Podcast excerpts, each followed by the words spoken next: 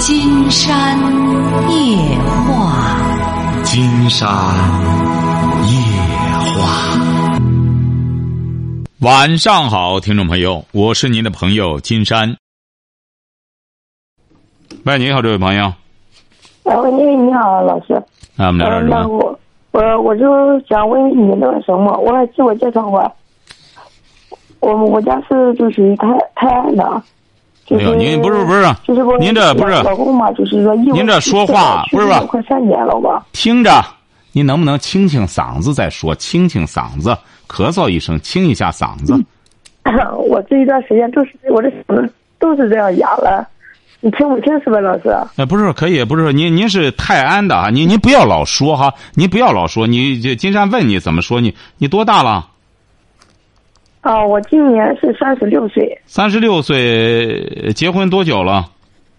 我结婚十五年，三十六岁，你那个孩子多大了？结婚十几年了十五年，啊，十五年，孩子多大了？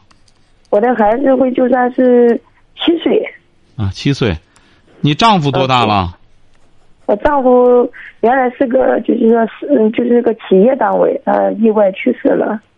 哦，你就是丧偶，呃，对，丧偶多久了？嗯，就是，就是两年，两两两年多了，快三年了。啊，丧偶两年，你要提什么问题呢？说吧。我想提什么问题呢？就是问我这个孩子是个男孩子，我们就是这个就是传统嘛，就是人家不管外人外人田嘛，就是我老就是我老公和老婆吧，就是说是儿子去世了之后，他把这钱财吧全都拿着，哎然后想着叫小孩和和老人和我们一块生活在泰安，可是我的老人嘛，他们他家是齐齐哈尔那边的，他就把孩子带回了外地。在外地呢，就是我我参加工作就在泰安，所以呢，就是就就是呢，这样嘛，孩子吧，就是一直找妈妈。我呢去了吧，就把孩子带回来，带回来再带回去，孩子这两年嘛，就是都没得上学。现在这孩子吧，都九月一号开始上小学了。说白了，我的孩子吧，就是，呃，他在他爸在的时候吧，他爸呢就是，就是就是有的，对病对的吧，就是有的肠胃不正常。不是不是，您我不看知道您这说话对怎么不是？您什么意？您要问什么问题？我想想问你这个问题，我老了想把孩子给我，我跟他谈问题呢，就是说你把孩子给我，把孩抚养权也给我，我的孩子我应该尽到妈妈的义务。老了就说了，你光我看孩子，我就不会给你钱，因为你上班也挣钱。我说我上班我孩子就要陪读。我老爹儿是谁呀不是啊你上班老主要主要的就是就是得陪孩子上学。你听着哈，你不要再哦说了哈。你说这个老爹儿是谁呀、是老的是是我小孩的奶奶和爷爷。你那意思要孩子来，你得让他爷爷奶奶给你钱，是这意思吗？对呀、我还是不要人家给他，因为我我是打工嘛，我也没有正式职业单位啊。不是，人家为什么要给你给你什么钱要？我我儿子抚养权和不是什么都给他了，你抚养权不抚养权无所谓，他没了没了父亲了，就归你抚养，他根本就你再找第二个人抚养没有呢，抚养权本身就归你。结果他当时的时候，我和我我和我老的就我们一波结婚嘛，就是原来我丈夫那个没用的，你听着，你听着，你听着，那个你没用，那个都没用，就是这个孩子，拿着这个孩子抚养权就归你行吧，我我我说的我行，都给你。这种人真是要你得你我上班，你在这里陪我给孩子上学，我上班我晚上打住哈打住啊当时两个老人打。好了好了，这位女士，士，啊这位女士，你是什么文化？我没什么文化，我就听着初中听着毕业，说话说话，你是小学上完了吗？上完了，小学文化啊，对。你记住了哈、你不要再这样说起来没完了哈！经常告诉你哈，这个抚养权，他父亲去世了，就自然的在你头上。如果要是人家把孩子给你，你非得再给人家要抚养费的话，人家不给，金山觉得也应该在情理之中，晓得吧？人家不一定非要你说你也没钱没什么，那你就别要孩子。你要实在是那边也不要了，你也不要了，那就干脆找别人来抚养。你还有问题吗？哦，我不明白，我才会才会啊成啊你这就晓得了啊你这就晓得了啊别再絮叨了记住了。呃，我不愿给老人送教，我我自己我就带带孩子没有钱，你怎么生活呀？我的孩子都需要上小学陪读。那行啊，你就你就干脆就给给人家老人得了，你不要再弄孩子了哈。你抓紧时间自个儿先在泰安打工挣钱吧，晓得吧？哎，好嘞，再见哈。说白了，就就就整个就是和这个人，你说这个文化多重要？你说这位女士她才三十六岁，你就是再正经八百再找月再干什么呀？这个非得让人家拿钱养。喂，你好，这位朋友，喂，你好，是金山老师是哎，我吧？们聊点什么？嗯，你好，我想请教你个问题啊。甭客气说我。媳妇儿，喂，喂，您说您多大了？哎，哎，啊，我那个媳妇啊，以前前不久吧，春节的时候得了抑那个抑郁症。您多大她以前了？呢？您多大了？我啊，三十六。您多大？喂，您多大了？三十六，你对象多大了？也三十六。你不要鼓捣那个电话哈，听着，也不要用免提，也不要也不要用耳机，就拿着那个电话正经说话，要不然它断线。哦，好嘞哎，拿着电话。说话，不要用免提，哎，记住了哈。好嘞，啊，哎你哎你哎对象多大三十六，啊？说吧，他怎么了？他是干嘛的她就是上打工上班的，啊？什么文化嗯，初中。啊？他怎么得抑郁症了她以前什么事都没有，就突然间得了个抑郁症。啊？不因是为我们怎就么是不是？您听着，这个抑郁症啊，它归哎精神类的东西，主要是哎在于自述。他怎么抑郁症了？你不要这个抑郁症，就好像他说抑郁症就得病了，怎么个症状？怎么着了？原来好好的，为什么就你俩一直在一块儿打工吗？在一块。啊，在一块儿，他怎么哎抑郁的？怎么抑郁了？抑郁了不一定是抑郁症哈，他怎么抑郁了？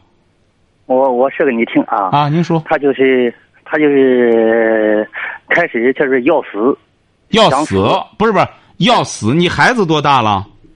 孩子折了，孩子十二，谁管着？呃我们俩啊，我们在一块嘛，您这孩子是儿子女儿？儿子呃，谁每不是谁管他呢？你每天上学、放学、辅导功课什么的，谁来管这个呢？啊嗯、这基本上是他，因为我是干装饰的，是在山东这块到处跑，那就是反正也经常回家嘛，他妈管的多一点，反正我在家我就我管，我就接孩子啊，也就是说送孩，子啊他妈我在在家就一他直妈，管着孩子哎，啊？怎么着了呢？他怎么怎么突然之间要死呢？突然要就是啊，他是和就是医生，我上医院看了，医生说是抑郁症，您先他不要，死您先不要说到医院看，他说要死，他死了吗？他请死了两次。怎么死的？怎么怎么寻死的？嗯，喝药啊之类喝的什么药？嗯，农药，喝的农药是怎么？谁发现的？怎么抢救的？他是喝了之后，他就跟我们说，喝了一点跟我说，他不说是要死他喝了了一，点药，他就给你说了，然后你怎么给他抢救的？我就上他送他上医院呢，啊，上医院怎么呢？上医院就抢救过来了，怎么抢救的？就是吊水呀、上七楼医院吊水呀、打吊瓶啊。就是打吊瓶抢救的吗？他意思要医生要洗胃，他是他难受，他非要不洗。啊，不这洗听着胃不哎听着，这这位先生啊，这一点很重要，就是说他本身也不要求洗胃，最终打的吊瓶就抢救过来了，是这意思吧？哎，啊，这第一次他说喝药了，你就把他弄到医院去，医生要洗胃，他不让洗，就打吊瓶就抢救好了。第二次呢，第二次是，嗯、喝的那种安眠药，那吃多少吃了有十来粒吧。十来粒洗胃了吗？然后，但是我看那个说明上，嗯，我我就没吃了。不是，也是他给你说的，他吃药了吗？嗯，那个吃的孩子看着他吃的，啊，孩子看他吃了之后，他怎么着呢？他吃完之后怎么了？他吃完之后到半夜的时候，他说他肚子有点疼，啊，肚子疼怎么了呢？或者疼，但是我们得想着，因为看了说明了，说服啊那个看看医院说明差不就多拉泡没事屎就好了没事，我们就没管他了啊，没管他就好了。了。哎啊，就是这么两次所谓的寻死，就这两次是这意思吧？哎，啊对对对，啊，那就这样就大夫就说他抑郁症了。嗯，一上了两个医院，也上那上两个医院。不是，你先别说上两个医院，这位位先生啊，您不要说，金山是问您这是多长时间了有呃春节吧，那时候开始。啊？春节到现在，那么他哎就是自打说得了抑郁症，就意味着光在家待着吗？他就是现在以前呢，在他是给人家大班给人家有个朋友啊开那个小饭桌吧，他给他帮帮忙。现在不放假了嘛，他就一直在家待着。放假了，他当然在家待着，就是没放假的时候，他依然是上班，是这样吗？对对对，他这抑郁症治疗了吗？治疗了，一直吃都治疗啊了，花了多少钱了？呃，反正一个月一千块钱药吧，一个月一千块钱的药呃，得小半年了吧。啊，他吃上药就好了。嗯、反正是精神还是那有点恍惚。他是吃药吃的，他吃药当然恍惚，那个东西很多都是镇静镇静药，当然就恍惚。他停哦了药，他就不恍惚 了。但是我想请教一个问题、啊，您说，就是啊，他老是要跟我说离婚，这对，个是个这是最关键的。他要和你离婚，所以说他才说抑郁症耍给你看。哎呀，你这一说，我非常激动，所以我再跟你说一下，因为前不久嘛，两个月前嘛，我一个小叔子啊死了，嗯我们就回家，回家，嗯咱我一个同学吧，同学是我一家一块的小学同学吧，一块的，但是咱们都是吃常年在外打工嘛，我们是南方的，上北方来打工嘛，他们也没见过面，就是呃老乡在家里建了一个什么微信群，在一起抢抢红包啊，聊聊天，但是那天晚上他跟我那个同学呀、聊天，聊天之后啊，平时他跟别人聊天，他都跟我说，也让我看，他突然不让我看，当时我就怀疑他俩有事，有什么聊天什么之类的。但是呢，我正想着，呃，孩子这么大了，他有有他想他说他有病，我不想刺激他，但是我想着给他一个提醒，他应该收敛一点，是不是啊？但是呢，我今天晚上回来发现，他跟那个男的还视频聊天。我当时把手机拿下来了，视频聊天，嗯，就是谈了有十来分钟。所以说，我说我发现了是这这这一次，但是我没发现他之前是不是有呢？所以说我很怀疑这个事。他一直是跟我离婚，他现在最近这几天非常强烈，就我仨给我两个选择：一要么离婚，二他就死。他死了和你没关系。啊嗯，我总得想着孩子这么大了，是吧？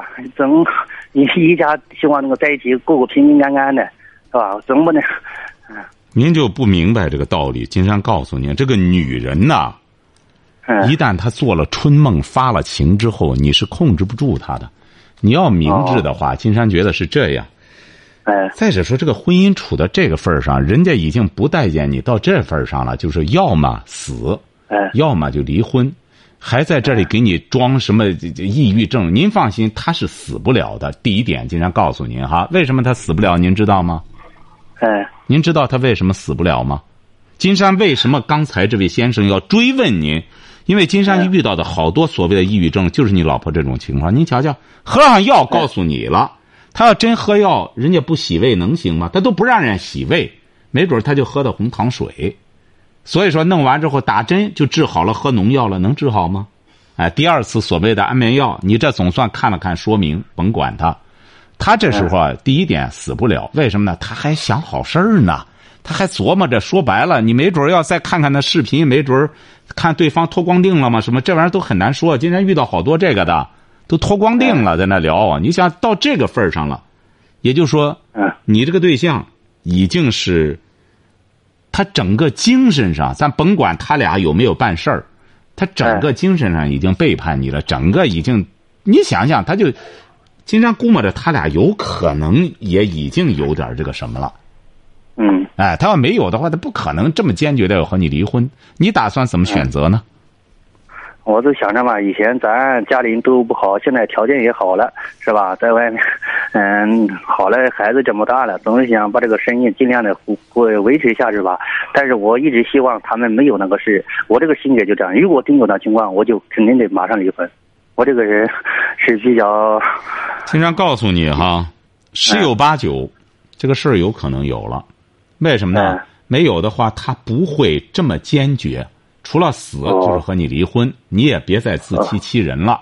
金山这是给你哦第一点分析，第二点，啊啊，嗯你这个你呢一厢情愿的这样想是对的，就觉得呢一个家庭干什么？但是你要记住了，像你嗯爱人这种情况，一个三十多岁的女性，她自身呢在没多少文化，在个家里呢嗯闲着呢，光陪个孩子，给人家在小饭桌混混，再加上有这么一个男的在勾搭她的话，你说让她真正什么的话也很难。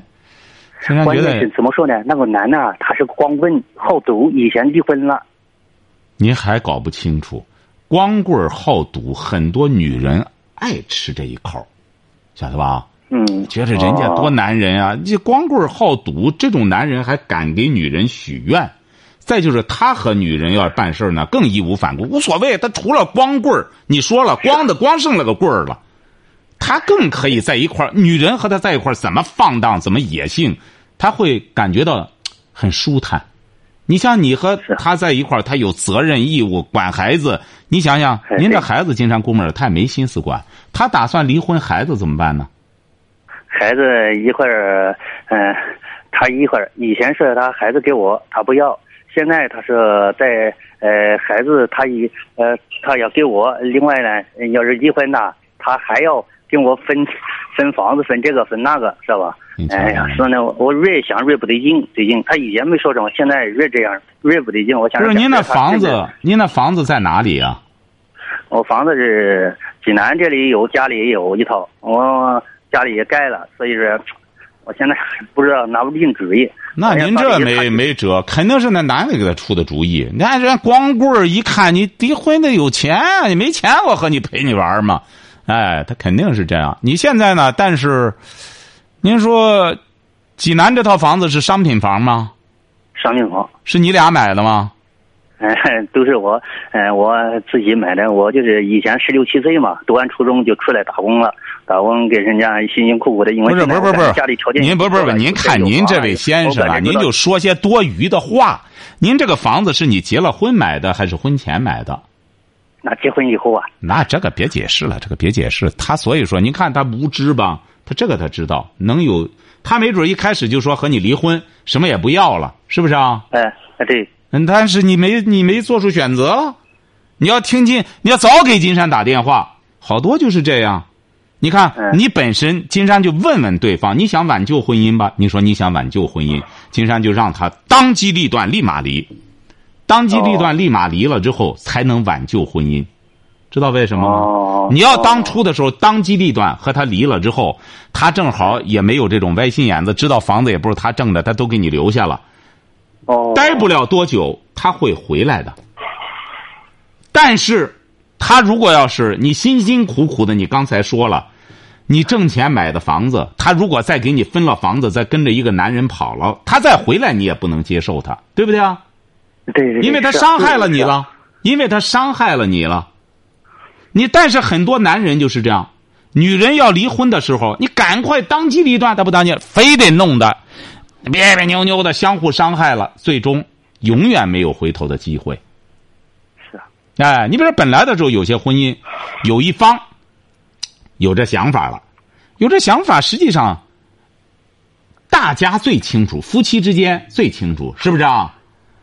这东西是谁的？你说我跟人家的时候，人家一个人小伙子自个儿挣的，但是现如今就是有些人，有些人不仗义啊，是不是啊？是啊，但是你我现在遇我到就这么个女人，再加上后边有一个男的给她出主意，金山建议您，您别气出毛病来，很简单。他真要这样和你分，你还真没辙，他就得分一半儿。分一半儿的话，你这个孩子你要明智的话，你留下。但金山觉得你这个婚姻就不好拯救了。为什么？这个女的不但贪人，还贪财。你看，她人和外边的人，把你的东西弄了去，填吧外人，你怎么办？到那时候对你不就伤筋动骨了吗？嗯，我就是感觉对不起孩子。哎您瞧我瞧，还感觉怎么对不起孩子呢？这位先生，是对不起你呀、你对得起孩子啊？你给孩子找的这个妈，这什么妈呀？你和他掰了之后，你要是一个尽责任的父亲的话，你反而是对得起孩子了。金山就不理解我们这些这些男性的价值观，您是什么？他这个妈，你说在家里你好好挣钱，辛辛苦苦的弄这个家，你说他就一次出去和人家干什么？参加葬礼就和别人勾搭上，这说明过去他是没机会呀、你说你怎么还对不起孩子呢？你是对起孩子了。对你这话说到点上了，对呀我想起以前的事，对，你看这种女人，她称职吗？做母亲，光要房子不要孩子，光要钱不要孩子，就是跟这个男人混去。你也说了，对方赌博、离婚了，光棍子，但你老婆喜欢这种人，所以说你还说对不起孩子呢。首先对你来说这是好事儿，知道为什么是好事儿吗？嗯，请教一下，好赖的，你现在才是一套房子，你再拿出牛进来，再干上，再弄上，你弄的房子越多了，他分的越多，嗯你越不平衡。像这种人，早晚他会背叛你的，只是个早晚的问题。趁着你现在才三十六岁，好赖的你还有翻本儿的机会。你要能再好好的干，说白了，哪怕给孩子找一个继母，要是能够称职的，晓得吧？你看那世界名人录上好多成才的，包括卡耐基在内，他都是得益于他的继母啊。人继母非常称职啊，好好的调教他。我说老师啊，金山老师啊，但是这孩子啊，毕竟他是跟他妈在一起啊，待的都，他还有点依赖他妈，啊，我毕竟因为在外面干着活嘛，到处跑。金山觉得您这哎位您这位男士啊，难怪这个女人要抛弃你。金山觉得你就没有骨气。孩子十二了，可以让孩子做出选择，因为他有权利做出选择。你妈这个事儿我怎今天么晚回事上就儿？跟他说了我我和你妈没有别的事儿，得给孩子摆开这个事儿，因为他是大，他已经大了。你要愿意跟你妈，你和你妈有感情，你可以跟着她去，我不阻止你。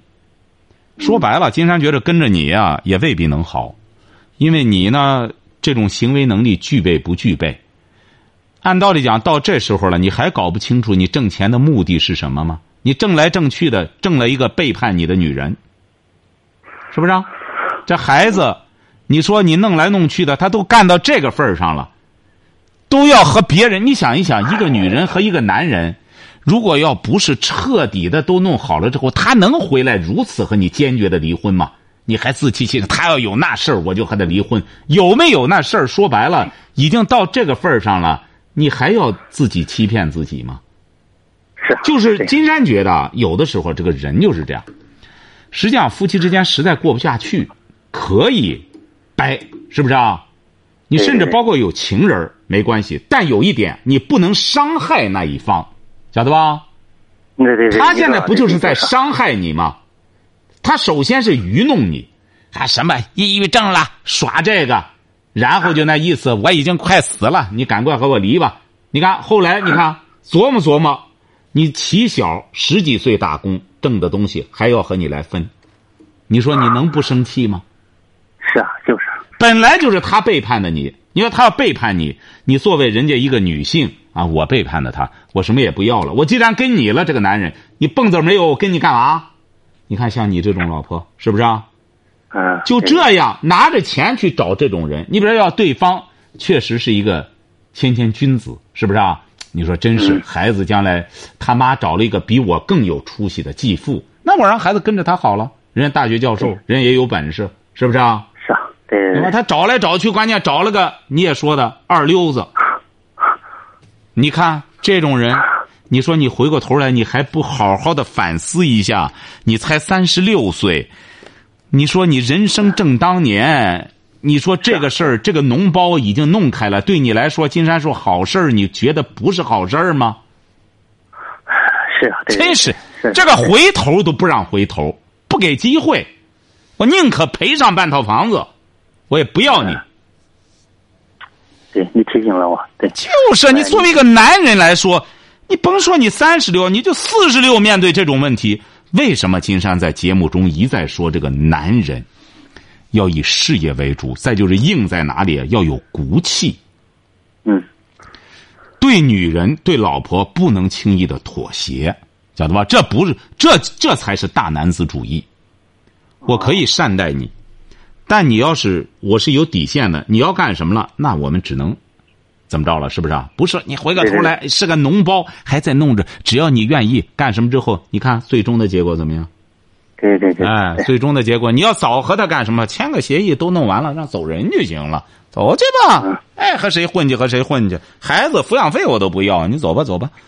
你可可是很多男人就是像您这样的，女人本来正好野性在外边遇上什么了，哎，正好那个这这男欢女爱的，正好什么的时候，男的死活不离婚，熬上一年，女的和那边也差不多了，那边呢一看不拿钱来对，不要你，哎，回来又分东西分分钱的，鼓捣这东西。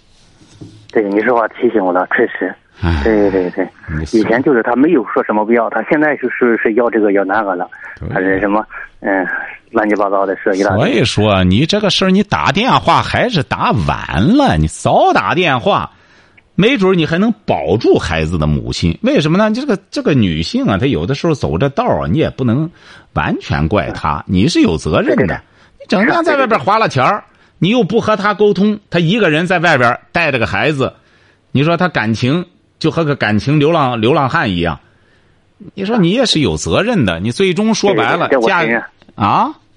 对对，我承认，确实啊，那对嫁给你这个女人，你最终让她这这学坏了，你也是有责任的。但是呢，你这个事儿，你是从什么时候开始听金山节目的？嗯、我有好几年了，但是有的地方我经常他去别的地方收不着这个节目，我就就不听，一般回来我就听， 他听吗？他不听。您瞧瞧，你要让他听的话，他不至于发展到这一步。他就知道，一个女人，特别是一个已婚的女人，有了孩子的女人应该做什么。你这个不能怪你妻子，你听了好几年，你居然不给他推荐。你想想，他就在济南，居然会发生这种事儿，金山都觉着有失职的一种一种歉疚。你看，你居然不让他听，这一晚上值六千美金的节目，你看人家听众朋友，人家岳军红朋友一家人来，包括她丈夫，金山夜话可以补脑，人家是河北的，河北的哦，人家在这边，他爱人也听，女儿也听，女儿听了以后，好好学习；爱人听了之后，做了贤妻良母；丈夫听了之后，干事业。所以说，她的老公和她的爱人、她的女儿都感谢金山。人是家啊我得你好看好，感谢你啊，跑了来给我指掉一条明路。 跑台里来，送了一面锦旗。当然，金山不是鼓励大家送锦旗，千万不要送。金山一再反对，因为咱工作人员呢已经答应了，我也不好说别的了。就说记住了哦，金山不希望是大家大家听节目就可以了，听节目受益就可以了。不，这是大家对你的认可啊。 但是你这个事儿，你早干什么的话，您说您就在济南，在这边让他听节目，让他让孩子也听，你说你弄得这事儿一塌糊涂了。嗯他给你摊牌，显然好多事儿，他为什么和你这样毅然决然？你也你一回过头来，你还威胁他，只要有了那种事儿，我就和你。他一看，好，你这么狠，那好吧，我已经有那事儿了，分房子吧。没准儿有的时候啊，有些女的还觉着我这样跑出去两年儿，我再回来，你还是发狠话，你只要有那事儿，我就和你掰。他一看你掰好，你既然这么狠，我带着房子走吧。既然咱俩彻底掰了，嗯啊你这事儿你处理的没技巧。你现在唯一的补救，你可以给他这样讲，经常给你哎告诉你，你要是觉得将来我希望呢，我妻子走到这一步，我是有责任的，也不能完全怪他。那你要有歉疚，你就好好和他谈。你说这样，我呢说白了，我更看重的是我们俩这么多年了，这个你呢要是一时喜欢上别人，你告诉我没关系。我希望这样，我带着孩子在这个家里，房子呢我和孩子住着。你出去之后，我不管你找谁，你如果待上一段时间，你要觉着不幸福的话，你回来，我还能接受。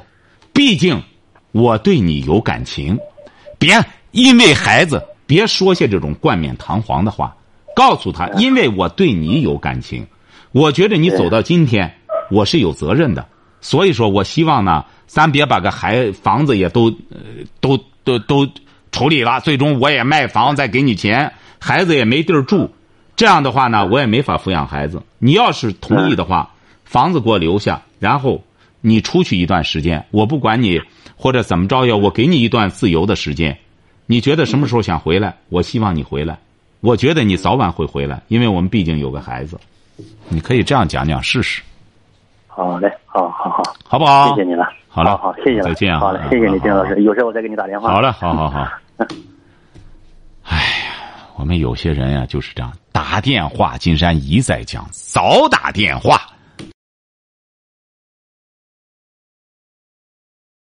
好，今天晚上金山就和朋友们聊到这儿。